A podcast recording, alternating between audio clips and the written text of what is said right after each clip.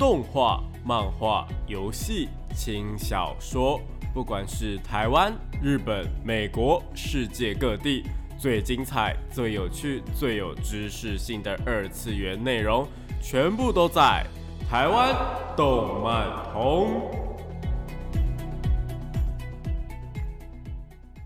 嗨，大家晚上好，欢迎来到台湾东通二点零的节目现场，这里是复兴广播电台台北、台中、高雄 AM 九四，台中 FM 一千八，我是你们主持人电波 B B，可以叫 B B 就好哦。然后搜寻动漫宅男 B B 就可以找到我以及相关的节目资讯。那今天要来聊些什么话题呢？今天的话，想跟大家聊一个。呃，就从动漫新闻开始啊，然后跟大家聊一些动漫的时事。主要的话会想要聊聊说，哎，最近那个晋级的巨人，它其实最终章的后篇已经上了，总长总共来到了八十五分钟，不知道大家看了没有？那会先跟聊呃大家聊一下，就是周边的事情，就进阶巨人周边这一件事情，为什么那么值得看？我看过漫画，还需要看吗？这样子。但是呢，呃，不会聊到它动画版的一些事情，因为它有做了一些改动。那这些改动的话呢，因为我怕现在才刚上映没多久而已，就还不到一个礼拜，所以说我不会去聊里面的剧情跟改动，我只会再稍微在周边聊一下。我们可能之后再做一集，呃，比较详细一点的有关于《进击的巨人》动画版的事情。那除了这个之外呢，我们还想要聊一下最近呢有一部电影要上映了，我非常非常的期待。虽然说它并不是呃动画或是漫画，但是呢它整体的剧情啊是非常非常非常适合拿来做成动漫的。而且呢在动漫里面啊，或者是在小说里面有非常非常非常多的呃故事跟剧情跟呃很多的作品都是差不多的一个模式。那这部作品的话就是《饥饿游戏》啦。那我们最后再来跟大家聊聊《饥饿游戏》的部分。那首先我们还是先进入到我们动漫新闻的部分吧。为您插播一则新闻：如果想要了解最新最正确的动漫相关资讯，那你就一定不能错过动漫宝宝。欢迎来到动漫报报，我是你们主播 B B，为您带来本周的动漫新闻。那首先呢，先跟大家聊聊我们之前前几个礼拜都一直有提到的福利连葬送的福利连，它在上礼拜播出的那一集呢，呃，整个的战斗画面流畅到说，哎，我的 F B 跟我的推特全部都被洗版，全部都被福利连那个。应该说，他的徒弟的战斗画面，那个顺畅到不行的战斗画面，他举手投足啊，那个片段一直被大家疯传，你知道吗？他就是把那个法杖这样转的转转转转，然后好多魔法阵出来，然后当当当当当，然后之后又好多的光束飞过去，这样子，那整个分镜跟整个呃流畅度，然后还有他的一些身影的效果，我都觉得是。非常的已经到剧场版的水准了，那大家就在呃，可能在留言区啊，或者在评论区就很常会说，其实福利莲的本人的呃这个漫画啊，就是作者本身的漫画，其实并没有这些分镜，也没有这些战斗的呃这么精彩的战斗，因为。福利人本身就不是主打战斗场面的嘛，所以大家就说全部都是制作组有爱，所以把这一集做的这么精彩。那我自己个人也是觉得说，哎，真的是有爱，所以才会做成这个样子啦。因为其实对他们来说，哦，我也不能够这么的讲，但是我觉得他们要做的好，跟他们做的不好，或者是他们啊，因为以前很多人会说啊，这一集经费燃烧啊，这些经费很多啊，然后就是。他们画的很精彩，等等等等。当然，经费是一个问题啦，但原画师他们有没有这个心，然后有没有这个体力，跟制作组们有没有想要把这部作品做好，还是非常非常重要的。因为有些动画虽然说经费很多，但可能做出来好像有那个水准，但其实它其实还可以做得更好一点点。有这种状况发生，那也有的是，诶，虽然说是很小成本制作，但看得出来它处处都很用心。这个呢，就是体现在说他们对于作品有没有爱啊？那现在从呃第一集播到现在第八集还第九集了，已经是非常非常的后期了。那我们看得出来是制作组对于这一整部作品呢是非常非常有爱的，整个的画面都做得非常的漂亮。好，那接下来第二则新闻的话呢，则是一个我觉得蛮特别的新闻啊。我当初在看到这个新闻跟听到这个新闻的时候，我觉得还蛮。意外的，那就是呢，大家知道三丽鸥吗？就是日本那个三丽鸥，有 Hello Kitty 啊、大耳狗啊，然后布丁狗的那个三丽鸥。那他们要在明年的时候迎来了他们的五十周年。但是在这个时候呢，他们却官方却突然在推特上面，还是在啊，在他们官网上面就宣布了说要把呃从一九九零年代开始，然后已经帮呃 Kitty 配音了三十三年的声优，也是我们林元惠老师，他们要把它换掉。这个消息呢出来，其实大家就蛮震惊的，因为其实呃本来喜欢的角色的声优就会换这件事情是很正常的，尤其是这种长寿的角色。因为呃，不是每个人的声音都可以维持的那么好嘛。但当然，公司他们都有自己的考量。不过呢，不过不过，大家也都是在一个和平的氛围下就退休的，或者是就是，当然也不一定全部都在和平的氛围下，有些是因为一些意外，所以就换了声优，这种也都有。不过基本上这种很长命的那种品牌的 IP 的那种声优的话，通常都会让他们就是能待久一点就待久一点，不会去说哎很频繁的去换啦。那总言之的话呢，凯蒂猫就是被换掉了。那这一件事情啊，虽然说让大家很错愕，不过不过不过，我自己觉得说换掉都有它的理由，一定它有它背后的理由。但是真正让大家觉得说不舒服的事情是，呃，他们官方呢把有关于林元惠老师所配音的所有的 Kitty 的呃，不管是动画啊或者是一些现场的表演的画面啊。从以前到现在，只要在 YouTube 上面的全部都删除或是隐藏了，这件事情就让大家觉得说有必要吗？为什么要这样子做？你们是吵架吗？因为林文慧老师的一个推特啊，他是在上面是恭喜说，哎，凯蒂猫五十周年，以及说他的一个声优毕业这样子，但就没想到说，哎，官方竟然就是直接在他宣布的同时啊。然后就全部都啪啪啪啪啪全部下架，而且重点是完全没有事前的预告，所以就让很多的粉丝们觉得措手不及啦。然后呢，在这件事情下去之后啊，呃，就有人反映说，哎，就是应该是应该说，就是因为日本的企业非常非常重形象嘛，那很多人就觉得说，哎，三 D O 这么做，可能是因为想要让呃凯蒂猫它的配音就是只有单一一个声音而已。因为如果说有两个声音的话，其实就会让小朋友们觉得困扰嘛，就觉得说，哎，这个声音是 Kitty 吗？哎，怎么听起来不太像的那种感觉？因为后面就是完全不会是林元慧老师的声音了嘛，所以这一点我觉得可以理解啦。但是我自己个人是觉得说，应该是因为他们当初签的合约就有提到说，哎，可能老师卸任之后，你们这些影片就不能够再使用了的这种感觉也是有，所以我觉得可能。不是公司的问题，有可能也是事务所这边的问题，这样子，或者是合约就是这个样子写。那现在这个的话呢，不管怎么样，不管真相是怎么样啦，反正在网络上面闹得沸沸扬扬的，因为真的很多凯蒂猫的粉丝们，尤其是日本那边的粉丝们，因为他们可能会去听 Kitty 他唱的歌啊，或者 Kitty 他唱的呃讲的一些东西干嘛的。那很多人就觉得说，隔壁棚的宝可梦就做的很好，小智要毕业这件事情是酝酿的非常非常非常非常久的，嗯，所以这个就请大家就默默的啊，默默的知道在心里就好。宝可梦它做的有多好。那除了这点之外，其实我看到一个蛮蛮重要的点是呢，很多人就因为这个样子，所以就有一个体悟说。你真的不知道什么时候网络上面的东西会被撤掉，会被删除。就像现在我们把很多的影片都上传在 YouTube 上面对不对？但是你不知道哦，你真的不知道什么时候 YouTube 会突然收起来，对不对？你把 FB 当成你的相簿，你把 FB 当成你的影片收藏库也 OK。你把上传很多影片，然后在 IG、在 FB、在推特，但你知道哪一天你的呃账号可能会不见吗？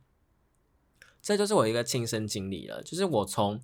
呃，FB 刚出来的时候啊，然后就一直在使用。然后呢，我把我的一些学生时期的照片啊、影片啊，或者我们的回忆啊、贴文啊，对不对？这种东西就是一定会在 FB 上面嘛。结果，结果，结果，在前年吧，还是去年的时候，我的 FB 就直接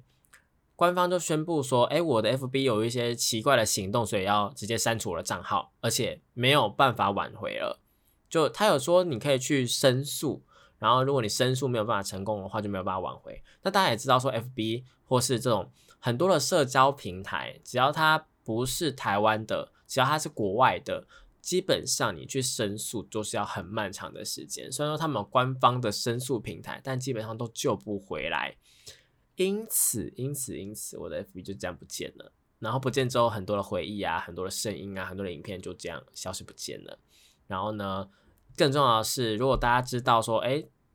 最近或是在某一集开始，我的那个前面的开头变成从电波比比的 FB，然后变成是动漫宅男比比的 FB，为什么呢？就是因为说我的 FB 被呃账号被弄掉之后，那我的粉砖就登不进去了。那登不进去的状况，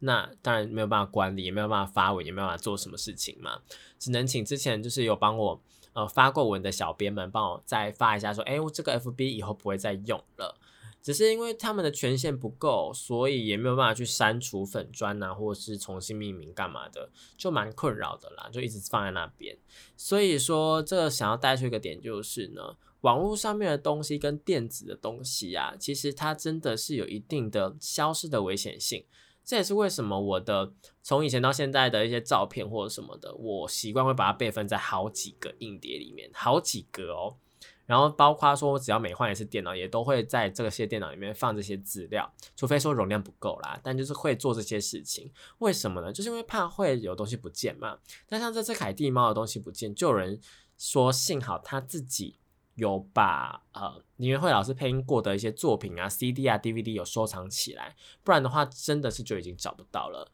那不知道大家对于这件事情的看法是怎么样呢？好，那接下来的话呢是下一则新闻，我自己觉得还蛮有趣的。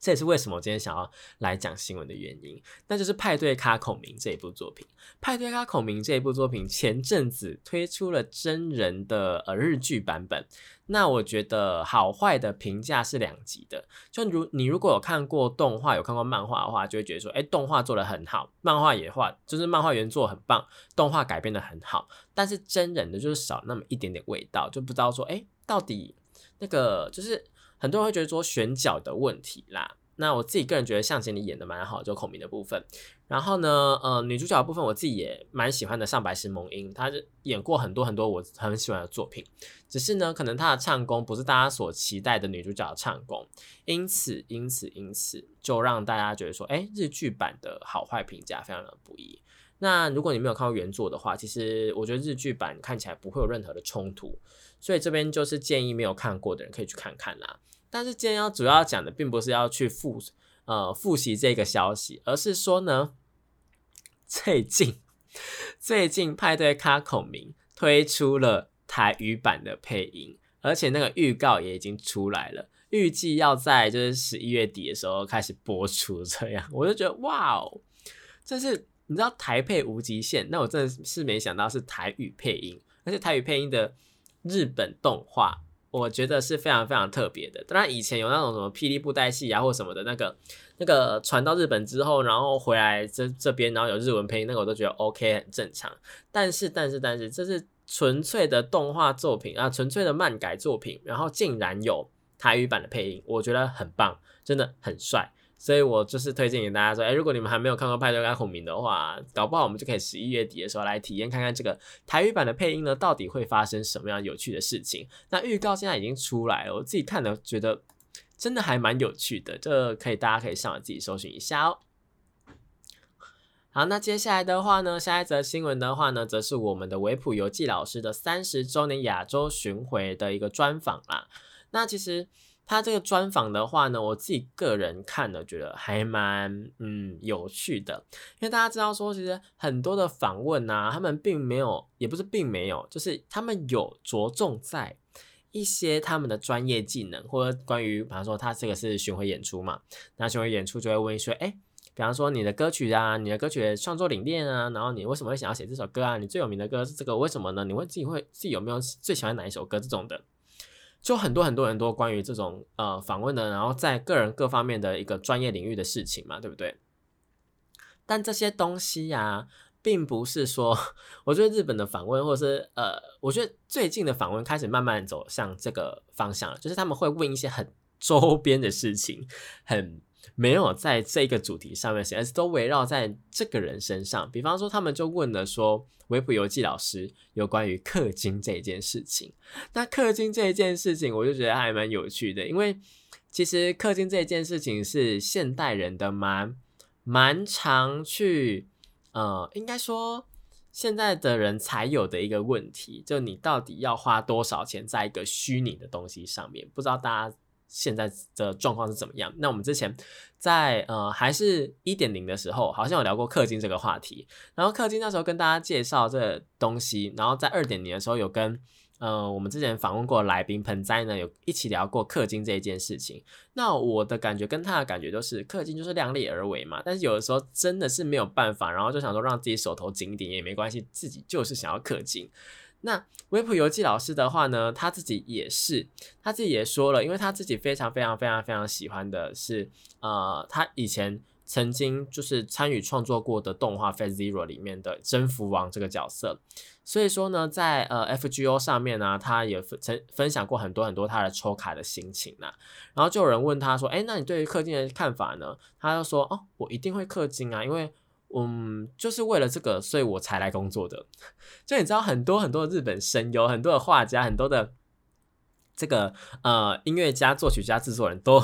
我都听过类似的答案，就他们觉得说。呃，应该说有，我之前听过一个声优是直接跟跟大大家讲说，哦，我就是因为想要氪金，所以我才来参加声优这个工作的，或者是我就是想要呃拥有这个角色，或者是我是很喜欢这个原作，所以我就是当了去参加声优培训，然后好就终于拿到这个角色这样子，就从他还没有动画版的时候，然后去参加声优演。的练习啊，或者是一些参呃甄选，然后到最后选上这个角色，我就觉得说哇，大家真的都很励志，为了一个游戏，为了一个喜欢的东西，然后这么励志，就觉得蛮特别的啦。所以说呢，呃，他自己对他自己来说，他就只有呃不氪金跟氪到有为止这两种氪法啦。那不知道各位 听众朋友们是不是也是这样子呢？我自己的话没有办法啦，我自己的话啊，应该说我自己也是。就是如果我说我真的很想很想很想一个角色的话，或者我真的很想要一个东西的话，我就是如果一旦花了钱，一旦小事伸手之后，我就是一定要氪到有。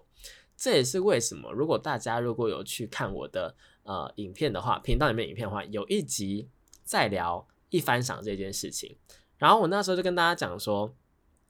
我那个一番赏，因为是库洛魔法使的，然后那时候一番赏啊，在那个时候还。呃，流行的刚算是刚串起吧，然后呢，我就是花了很大的手笔，我在日本的 Animax 里面，就是呃，Animate 啊，我在日本的 Animate 里面呢，就直接在柜台那边，然后就一直跟他讲说再十次，再十次，再十次，然后从原本他整张单子都是白的，到最后我直接包了。全包那那种，因为我就是抽不到 A 赏，我又很想要那个 A 赏。结果你知道那 A 赏现在在干嘛吗？现在那个 A 赏就是放在我的房间的一个箱子里面的箱子里面的箱子里面，上面长灰尘。可能有那么多箱子不会长灰尘，但是就是在那边长灰尘。就会跟大家讲说，有些东西真的不需要就不要去花钱啊。但如果你真的很想要，你为了那一时的快乐去买的话，我是支持大家的。人生嘛，对，人生就是快乐嘛，好不好？啊，那总而言之的话，维普游记老师的这个东西，我觉得蛮有趣的。当然，当然，其他的部分的话，也是有很多很多很多的东西啦。就比方说，他在创作的时候，就必须要阅读啊，或者是必须要听取很大量很大量的音乐。那如果说为了要去呃配音某部作品的话，去帮他制作音乐的话，也需要去多多了解这一部作品。所以说。呃，不管是创作者，或者是音乐创作家，或者是漫画家，或者什么的，其实大部分的人呢，都需要去阅读很大量的资料，才有办法去或呃创作一个好的作品，并不是说凭空就可以出来了。就也就是说呢，大家可能会想说，哎，你是一个作家啊，你不就写写字就好了嘛？或者是你就只要打打字就好了嘛？其实这就是，如果很多的连续剧啊，或者很多的动画、漫画里面都会演到这种作家这个职业，就是。每次为了灵感在苦恼，甚至在柯南里面已经有好几个作家因为这件事情杀过人了，就就我觉得还蛮严重的，好不好？那音乐制作呢，其实也是同样一回事，需要灵感的工作都是这么一回事，好不好？YouTuber 也是，Podcaster 也是，内容创作者们都是哦，就只能说一句大家辛苦了。那关于微博游记老师的一些呃整个巡回的专访啊，或是什么的，就大家可以自行到网络上面去看一下喽。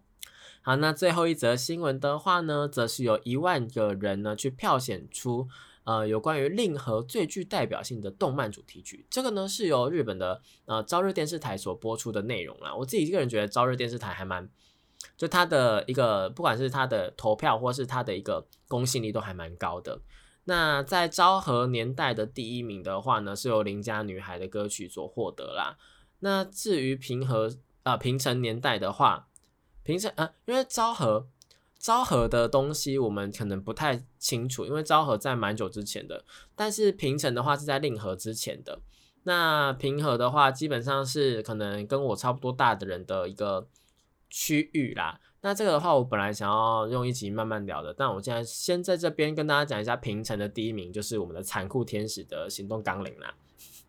就还蛮毋庸置疑的。然后呢，接下来的话是七龙珠的恰拉还是恰拉，这个就嗯，然后其他的话呢，我觉得都是每一部。每一部动画的主题曲了，像是《樱桃小丸子》啊，《灌篮高手》啊，《美少女战士》啊，《魔女宅急便》、《航海王》啊，《宝可梦》啊，他们几乎全部都是他们的主题曲。然后到令和的话呢，哇，这个就跟大家讲了，必须要说有阿 s 比的歌曲非常非常非常的多，阿斗的歌曲也非常非常非常多。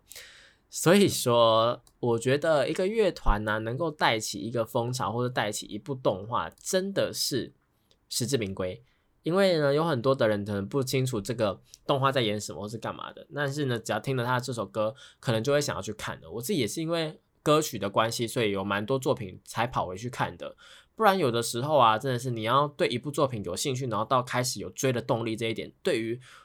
呃已经看过很多东西的很多剧情的人来说呢，就会觉得非常非常非常的难起头。因为像是我前几天去玩的一款密室逃脱。那每个人都说剧情非常的好，非常的棒，非常感人。但我自己玩的一当下的一个感想是：啊，完蛋了，他等下是不是要这样？啊，完蛋了，他真的这样子？啊，接下来剧情是不是怎样？啊，完蛋了，真的是这样子？就是我一直在，一个职业病，就一直觉得说：哇哦，他等下这个剧情一定是这样写，嗯，真的是这样子呢。那所以他们等下会怎样，对不对？哦，真的是这样子呢。所以变成说，因为这个呃，整个。密室逃脱是非常剧剧情向的，那就导致说我在解谜的过程中非常的顺利，完全没有遇到困难，然后就总而言之就是非常的无聊。对我觉得有些东西的话物极必反，好不好？好，那有关于这些歌曲的部分呢，我们日后再找一集来慢慢聊。就先跟大家讲一下令和时代的第一名的话呢，毋庸置疑，大家最近有进过啊，应该说去过每一个国家的排行榜的第一名的歌曲是什么？就是我们的 idol，就是我推的孩子的片头曲啦，好不好？有有阿 Sobi 所演唱的。那总而言之的话呢，这这个整个歌单啊，呃，整个排名啊，从三个时代开始有六十首歌曲。我们之后呢，再找一集的时间慢慢跟大家聊。那我们就先聊到这边，先暂时休息一下吧。欢迎回到台湾动漫通二点零的节目现场，这里是复兴广播电台台北、台中、高雄 AM 五九四，台中 FM 一千八，我是你们主持人点播 B B，可以叫 B B 就好哦。动漫推推这个单元呢，跟大家推荐一些国内外有朗的动漫作品，也有可能是游戏、轻小说，或者呢是小说或者影集啊、电影的部分呢，也都会有。因为呢，我自己个人觉得啊，只要是剧情类的东西啊，都是还蛮值得看，也蛮吸引人的，而且呢。它跟所有的作品，或是你要创作，或是你要去了解剧情都息息相关。比方说，像我刚刚在讲说密室逃脱的部分嘛，密室逃脱大家以前应该说不会有人去把它的剧情做出来，所以说，嗯，就不会变成说大家都知道嘛。毕竟密室逃脱就是你要知，你如果提前知道那个剧情，知道那个解法的话，那你去玩干嘛这样子？但是呢，它会影响到我什么？他一想到说我的这个长期的这样阅读啊，长期的这样看动画、看漫画，然后累积的这个剧情的量、剧情的那个模式，已经是在我的脑海里面就深根蒂固了。所以说我在玩密室逃脱的时候，就觉得说非常的 无聊。也因此说，如果说真的有那一种哎很特别、很特别的剧情啊，或者是很厉害的机关，或者很棒的谜题的话呢，欢迎大家就私信我留言告诉我哦。好，那总而言之的话呢，我们今天要聊的两部作品，一部呢就是《进阶巨人》，另外一部呢则是青少年小说《饥饿游戏》啦。好，那我们首先先从呃《进阶巨人》开始。那为什么要聊《进阶巨人》呢？主要的原因是我们江创老师呢，他呢呃去算是稍微的去更改了动画版最后面的结局。那这件事情为什么很重要？如果大家有印象的话，应该知道说，我讲过非常非常多次，只要提到进阶巨人的时候，我就会提到说，它的结局褒贬不一。它的结局有些人喜欢，有些人不喜欢，为什么？呃，只能说这种神作的作品，就是被大家推成就推到神坛上面的作品啊，很容易跌下来。就只要大家一个不开心，就会跌下来；就只要大家一个讨论的风向不对，就会跌下来。然后大家呢，如果又一个讨论的风向对，又会爬上去。所以我才说他这种作品就是褒贬不一。进阶巨人他有名有名在说他整个的世界观跟整个设定是非常的完整，而且呢。他的伏笔啊，从很前面很前面就在铺，铺到最后面，然后大家都觉得说，哇，怎么会这么的精彩？你知道《进阶巨人》算是，因为以前大家可能会说，哦，你有没有看动画，或你有没有看漫画？哦，你是不是动漫宅或者动漫迷？然后如果有人回答说，哦，有啊有啊有啊，我有看《航海王》，我有看《鬼灭之刃》，然后大家就会觉得说，哦，那种东西不是大家都会看吗？然后就觉得说，哦，你不是动漫迷这样子。我我我比较讲，真的有这种人哦，真的，我们以前有讨论过这个问题，就是很多的人，很多的动漫迷们，或是很多的仔仔们，他们就会有点瞧不起的那种心态，就觉得说，哎，你只是看《航海王》，你怎么可以说你是动漫迷？你只是喜欢，呃，你只是喜欢那种大家都会看的东西，什么《火影忍者》《航海王》啊，然后呃，看《死神》算潮了，因为《死神》需要动脑，《死神》它那个剧情或是它那个设定是需要去好好的理解，但是，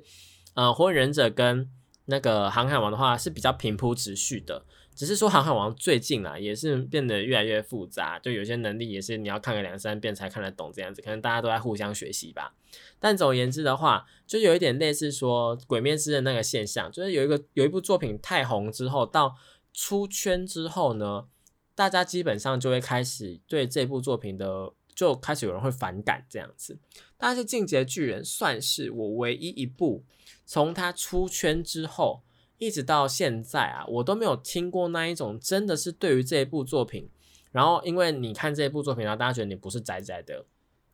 我觉得可能是因为《进阶巨人》本身的门槛就蛮高的。第一点，它是算是比较打打杀杀类型的，所以说小朋友们几乎是没有办法在电视上面看到的。电视上面的《进阶巨人》也不会在那种很公开的频道上面播，应该都是电影台或者什么才会去代理这样。所以说，《进击的巨人》不会像我刚刚提到那几部作品那么的 open，然后呢，也没有到网络上面，因为那个时候二零一三年刚出来的时候，它动画第一版刚出来的时候，就第一季啦，没有到那么的呃，网络没有到那么的风靡，然后网络也没有到那么的小朋友都 OK 可以使用，再加上说那个时候的讨论的平台也不多。那时候讨论平台可能就 F B 啊，然后 Line 啊，然后什么的这样子，所以说没有到《鬼灭之刃》那个时候那么疯。如果说《进击的巨人》是《鬼灭之刃》同时期推出的话，我我觉得啦，我觉得两边的声浪会是差不多的，甚至《进击的巨人》后面全部都做成剧场版，也都是卖的这样子，就跟《鬼灭之刃》同一个操作。那《进击的巨人》到底是呃怎么样才可以做到这个地步呢？我刚前面有讲到了嘛，它的设定和它世界观做的非常非常好。然后呢，再加上说，作者其实一直都有在细心的处理很多很多很多的问题，因为有些的呃漫画连载啊，他们会因为可能读者们的反馈，因为编辑的意见，然后开始改变走向。比方说像是《鬼灭之刃》，它原本啊。嗯，其实它也不算有被影响到啦。鬼灭之刃》它的作者原本就打算说，哎，差不多这个时候就要收了，那也确实在一个这个时候就收了。但它里面有一些加笔，或是里面有一些多出来一两话，可能是作者原本没有想要画的这样子。那这种作品最啊，这种操作最常出现在哪里？最常出现在那种长篇连载的，除了已经很红很红的之外，那一种长篇连载，然后为了要维持住人气，或者是编辑们为了要赚钱，然后就会让那个剧情很水，很水的意思就是他可能一整集哦，以前可能可以跟你说个呃，可能六个情报好了，一整集跟你说六个情报，然后后面就越来越水嘛，一一集变成三个情报，变两个情报，甚至到一个情报，甚至一个情报都没有，这种感觉的漫画都会出现在他很红的时候，因为呢。如果他不够红的话，他如果这样做，他如果完全没有卖点，完全没有剧情，完全没有什么的话，那就会被腰斩掉了嘛。所以说，你就算要水剧情，你也是必须要有本钱、有粉丝、有观众、有读者，才能够去做这件事情的。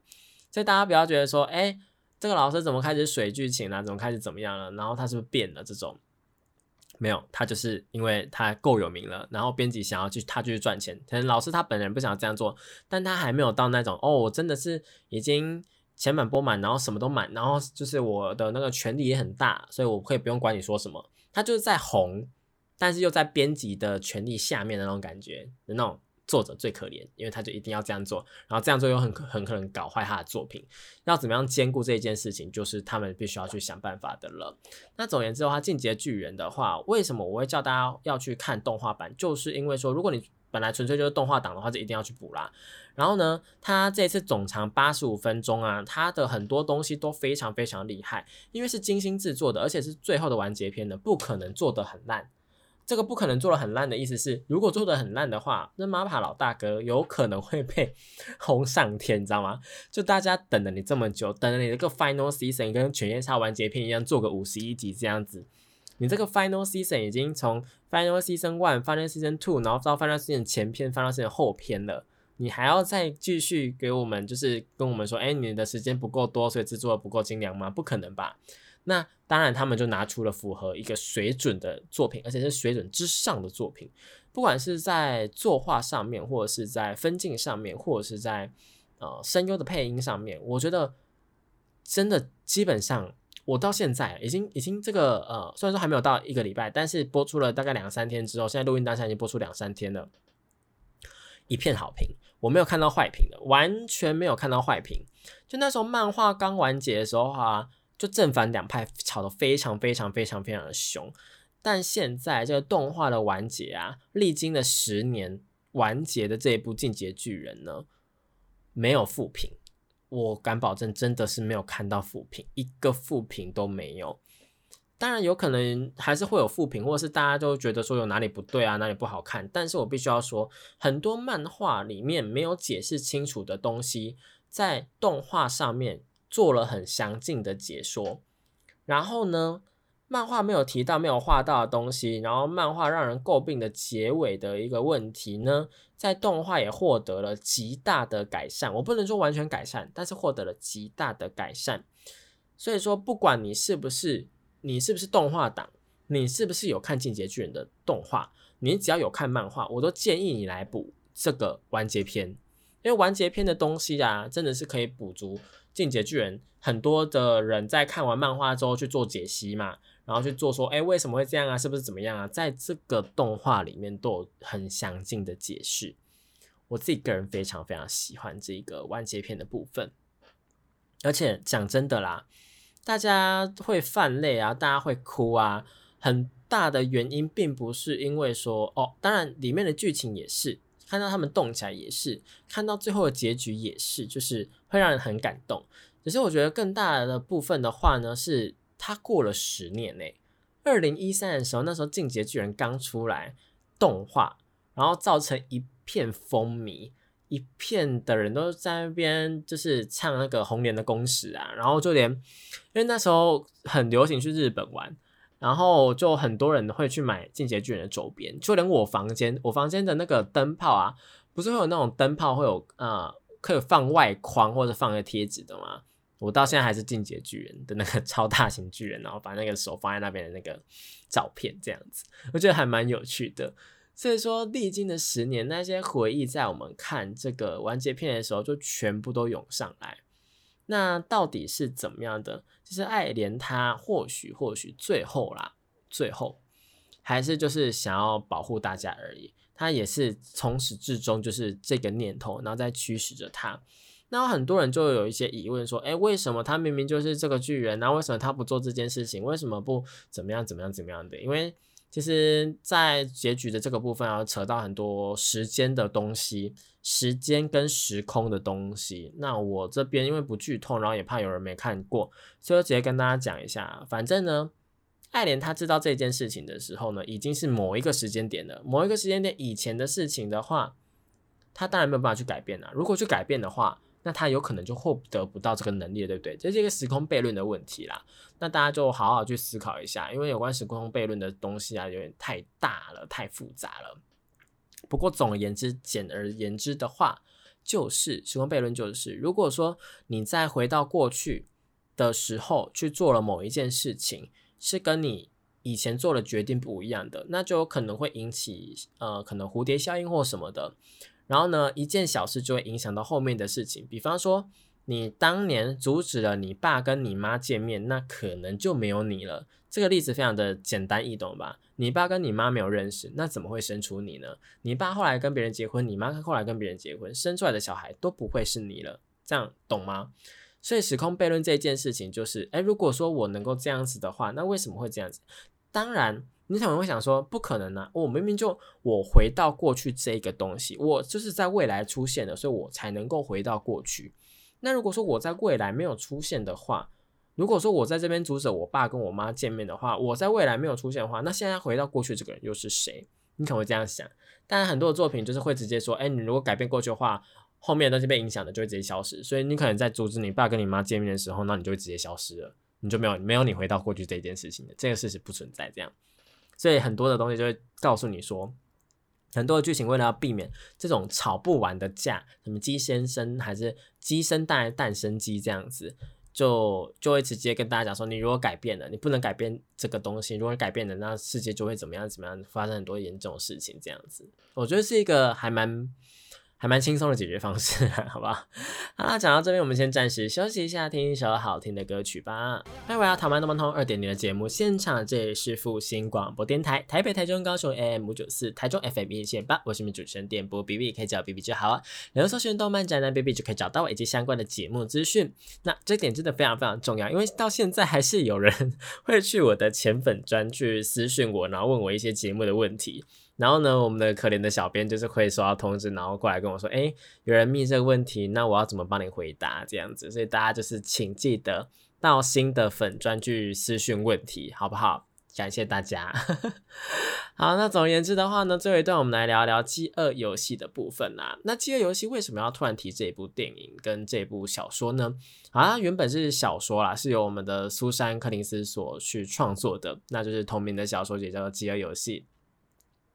那它其实啊是一个奇幻冒险的电影，那也是一个反乌托邦式的电影。那这整个的剧情跟整个的呃节奏啊，或什么就是拍摄或干嘛的，在当年我都觉得非常非常非常非常的喜欢。它第一部啊是在二零一二年的时候上映的，那那个时候啊刚上映就。全班同学就是每个人都疯着，呃，就是发疯似的要去看啊。然后一看完之后，看完第一部之后，就迫不及待把所有的小说就是买回来，然后全部看完这样子，你就知道有多疯。然后到后面呢，他只要每一次一上映他的呃下一部电影，然后就是会大家就是会疯狂的去看，去看，去看，去看，去看这样子。那这一次的话，算是一个我觉得蛮特别的。蛮特别的是，它这样三部曲啊，然后总共四部电影，然后到现在二零二三年，暌违了呃八年的时间，又再次推出了一个前传的电影啦。虽然说是前传，不过我觉得要至少要看完前面四部电影，你再来看前传会比较好。因为呢，前面四部电影其实是哦，它的前传呢是在讲说，呃，它的呃应该说前传的主角啊是。他们之前的一个大反派叫 Snow，就是 Snow 总统。那 Snow 总统他呢，他的一个人物他是怎么，他后面有多么的坏，有多么的极端，或他的个性是怎么样子？我其实觉不并不觉得他坏。我觉得 Snow 他虽然说很爱乱，就是下毒，乱乱给人家就是赐予死刑这样子，但其实一切的一切都是为了他认为的那一个和平。他认为的和平就是用恐惧跟希望去创造的一个和平啦。那当然，这种东西到最后就是会被推翻嘛，这是肯定的。但没有关系，好不好？没有关系，就是整部作品也是因为这样，所以才精彩。但总而言之的话，这四部啊，因为包括说他跟 Kennis 的对话，然后就会让人家知道说，他其实并不是只有坏而已，他是有脑的。然后呢，这个脑呢是来自于说他。的一个呃各式各样的行为轨迹都可以看得出来，然后在这一部前传就可以看得更清楚，所以我自己个人是非常非常期待，保持着高度的期待，因为这一本小说是二零二零年的时候才推出，所以我还没有看过。不过呢，我是保持着打算，就是看完电影之后就直接去买来看，因为我个人比较喜欢去先看完作品再去看原作。这样子我才能够知道更多的好看的地方，然后会想要再回去二刷一次电影，这样子算是个促进消费吧，我觉得促进经济的一个概念。那回过头来讲一下，不知道大家是属于先看小说还是先看改编作品的呢？因为其实有非常非常多的轻小说啊，有非常非常多的漫画啊，他们后面都会改编成动画。那我自己有一个习惯是，如果它是轻小说改编的，我会先去看动画，看完之后再回来看小说。然后呢，如果是漫画改编的，我会先去看漫画，然后再来看动画。为什么呢？因为我觉得这个东西是一个算是常态吗，或者是一个规则？就是呢，漫画的东西，漫画的细节，其实我觉得跟动画相比会比较少。这个要看作品，这当然是看作品，因为像是影宅就是这个很很反的例子嘛。影宅的漫画的细节超级多，但动画的话其实是有做部分删减跟部分的修改的。那这个我觉得无可厚非，因为影宅是一部。我觉得细节塞太多的作品，但一般的话，动画组可能会像是我前面提的福利连那样子，他会帮他加很多的东西。所以你看漫画之后，然后再看一次动画，你就觉得哇，好感动，好多东西，好帅哦，这样子就有一个进步的感觉。那反过来，小说的东西永远、永远、永远都比漫画跟动画多，这是没有办法去，我觉得这个倒是没有办法去推翻的。因为，因为怎么样呢？因为小说它其实是用文字去做表达的嘛。然后呢，你不用去画图，不用去做想，呃，不用去画图，不用去做成动画，你纯粹是用你的想象力在阅读这一本小说的。为什么我会说用想象力？他不会把东西都写出来了吗？其实，呃，很多人都说看书就可以环游世界嘛。其实这真的是有它的道理的。你看书，你不只可以环游世界，你还可以去异世界，你还可以去各式各样的跟外太空干嘛都没有问题，好不好？因为看书呢，它会一并的把你的想象力给带出来。那这个想象力啊，我套一句很老套的呃广告词，就是真的是你的超能力。像是我自己在看《饥饿游戏》，好，以《饥饿游戏》为例子，那时候在看第一集的时候啊，就觉得说，哇哦，这个你知道这个这个东西要怎么做？就它最后面。不是有一个呃合成兽，然后合成狼啊或什么，然后去把他们围在丰饶角上面，然后要攻击他们嘛。然后那时候就在想说，哇哦，这个样子的一个呃场景，电影做的好逼真哦。那小说是怎么写的？然后看完之后，然后我再去想象的时候，就已经全部都这个画面了。但是在第二集的时候啊，它有一个 tick tock tick tock 的那个时钟。在看第二集的时候，看到那个时钟的小说的叙述。然后想说：“哇，这个要怎么做？”然后我在脑中就幻想了很多很多很多种不同的场景啊，不同的画面啊，干嘛的？然后到最后电影的画面出来的时候，我就想说：“哇，原来他们想要呈现是这种感觉，做出来会是这种感觉。”当然，他们并不是哦，应该说所有的改编都不是完完全全的改编嘛，就是不会是一比一的去改编，也不会是大家想象中的，也不会是一样的。所以做出来跟小说读起来的感觉肯定是不一样。但我就觉得说，我在看小说的时候呢，我可能想象了很多种不同的东西，它陷阱也有很多不同种，然后呢，它里面的叙述也比较多，然后到那个呃电影的时候呢，就变成是一个制式的，所以我自己个人因为很喜欢自己想象东西，所以说我会喜欢先去有了个想象力的东西之后呢，然后再反过来变成说，哎，有一个呃比较制式的，那可以跟大家一起讨论的。那这个就是看小说的乐趣啦，不然你是在看《刀剑神域》啊，或者在看那个最近我觉得自己蛮还蛮喜欢《药师少女》，都是就是你可以从小说的中间呢去获得一些平常不会获得的经验。那看书也是一样啦，所以我自己个人也是蛮推荐大家去看书的。那除了这一点之外啊，其实呢，整个整个整个街游戏啊，我觉得，嗯，有一个很大的重点是。这个《鸣鸟与海蛇之歌》啊，除了是讲说它前传，就是在讲这个 Snow 的部分，那更多的东西啊，是在讲说，哎，整个的设定的补完啊，比方说为什么会有饥饿游戏，以及说，比方说像什么，你这个冠军，大家都知道说，贡品贡品他们赢之后。会变成说之后的人那一区的导师嘛？那第一届要怎么办？第二届要怎么办？前面几届，前面十二届好了，前面十三届，因为之前要十三区，前面十三届都没有导师啊，一定会有一区至少会有一区没有导师吧？那这时候该怎么办？所以说整个的一个解释啊，跟整个设定就慢慢慢慢的补完了。而且更重要的事情是啊，整个东西好不好？整个东西它的一个规则不可能那么完善，因为这游戏它那时候 Snow 刚用的时候才第十届而已，第十届，第十届他可能他一定没有那个导师嘛，所以 Snow 算是去做一个区域的导师，做第十二区的导师。然后整个整个我觉得是蛮富有彩蛋，跟这个作者也是蛮是会想的。因为他是蛮后面才再推出这个续集的嘛，然后呢，他选择了第十二区的女主角，然后来当 Snow 这个男主角的一个呃贡品，然后 Snow 去当他的导师，这一点我觉得蛮算是蛮蛮棒的，因为大家也知道 Candice 就是来自十二区嘛，那整个就有前后呼应的感觉，也难怪 Snow 在后面的时候那么上心十二区啦，好不好？迟迟没有炸毁十二区，我觉得是有原因的。因为十二区真的，老实说，从 Candice 把那个毒玫果吞要吞下去的时候，就就已经可以炸毁了。他已经在挑衅了，好不好？他前面就已经在挑衅了，完全是因为有一些舆论的压力嘛。但是其实你你们如果仔细看的话，好不好？仔细看的话，可以发现说，在后面，在后面的时候，他们为了要呃肃清这个 Marking J，然后肃清 Marking J 的时候呢，其实就。发表那个不能够怎样，不能够怎么样，然后直接镇压嘛。那其实这个时候大家已经是直接听话了。那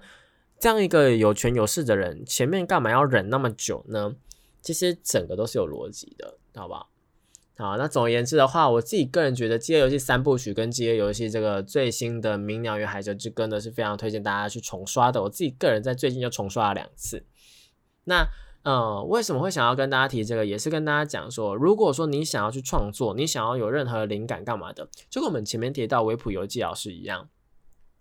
维普游记老师他为了要去创作歌曲，他必须要去听大量的原创歌曲，去阅读大量的原作，去看大量的资料，然后去获得灵感。那灵感这个东西呢，